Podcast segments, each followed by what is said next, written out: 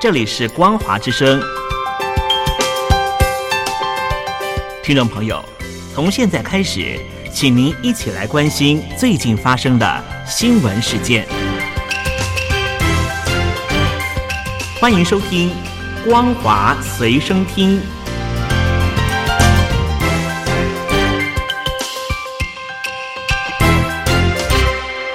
听众朋友您好，欢迎收听《光华随身听》，我是嘉玲。我们来关心最近发生的新闻。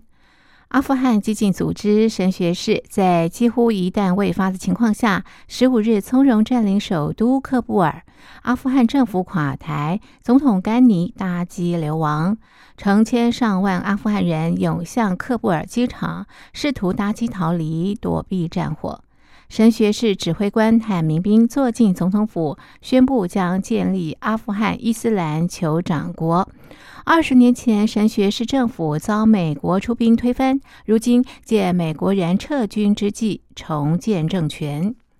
喀布尔警方和政府军十五日弃械投降之后，神学士民兵接管城内所有关卡，并且进入总统府。半岛电视台在阿富汗总统府内现场直播画面显示。总统办公室办公桌坐着一群神学士武装民兵，其中一人自称曾经在古巴美军基地关达纳摩湾关过八年。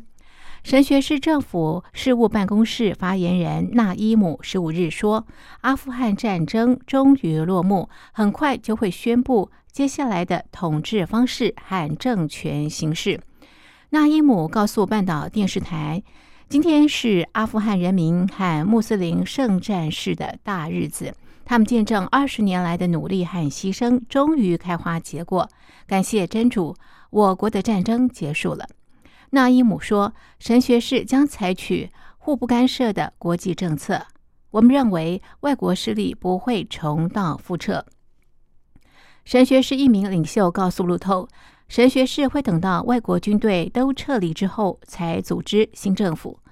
这名领袖说：“民兵受命让阿富汗人恢复日常生活，而且不要惊扰平民。”神学士高层说：“阿富汗各地并无抵抗消息传出，整体情况和平。神学士已经控制九成政府大楼，并且命令战士不要破坏。”美国国务院发言人十六日说，包括代理大使威尔逊在内，美国驻阿富汗大使馆所有人员都已经转移到喀布尔机场等待撤离。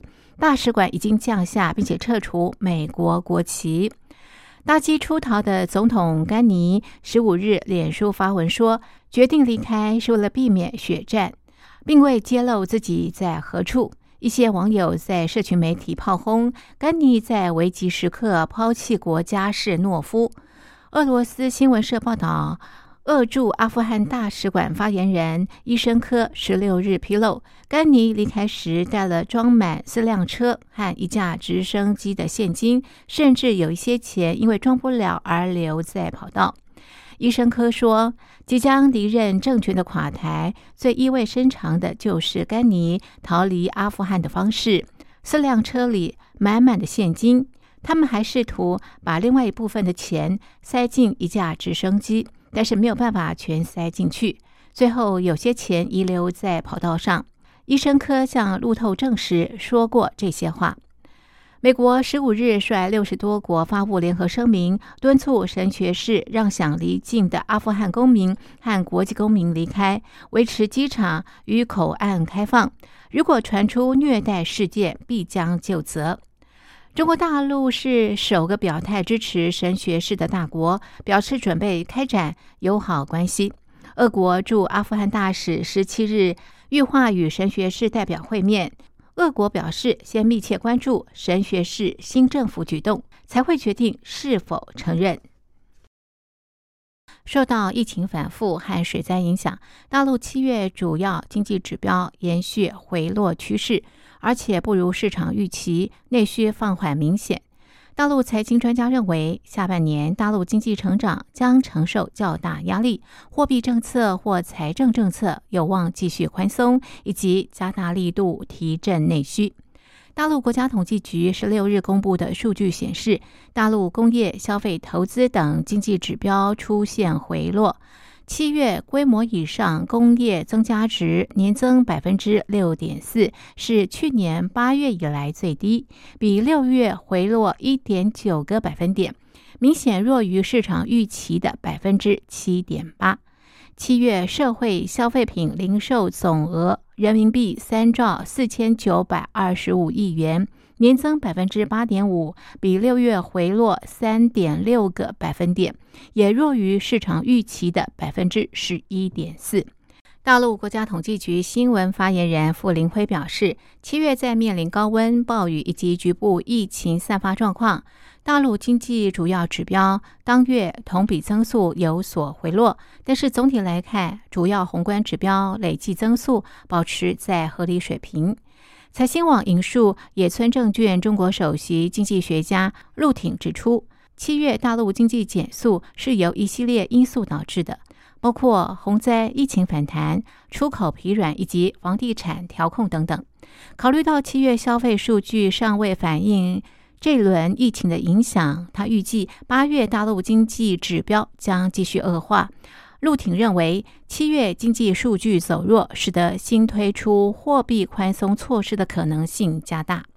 交通银行金融研究中心首席研究员唐建伟表示，随着极端气候消退，对大陆经济影响将减小。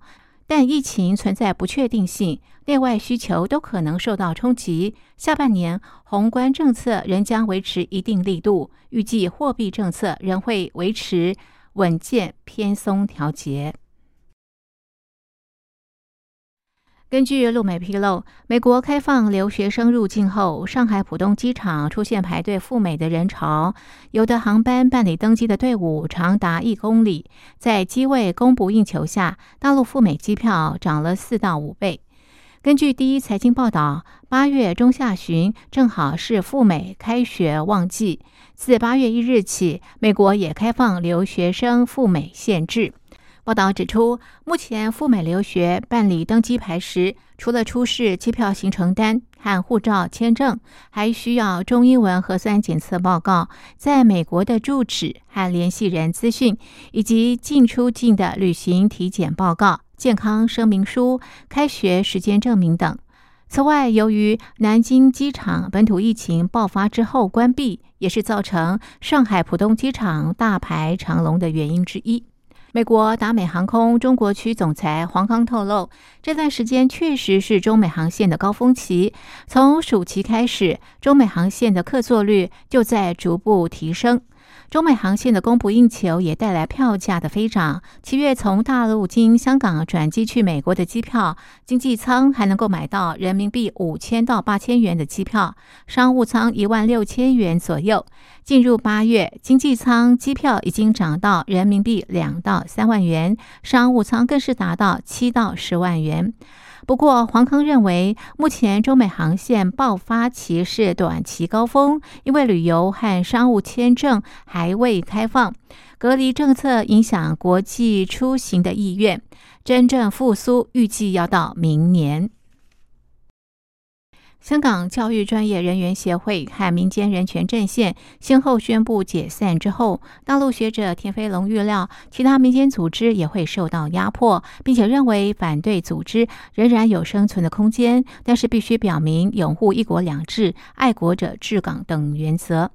随着北京持续施压，大陆学者分析，预计香港民主派团体将出现解散潮。职工盟和香港市民支援爱国民主运动联合会等团体，可能成为下一个阶段香港政府清查的首要目标。根据香港《明报》引述田飞龙的话表示，香港教协和民政考虑到自身法律风险等因素而决定解散，是大陆当局施展组合拳下的现象。不过，田飞龙相信反对派组织仍然有生存的空间，但是应该参照港版国安法，主动改革自身，进行内部整顿，并且有实际行动落实改革。以上是本节的光华随身听，谢谢您的收听，我们下次同一时间继续在空中相会。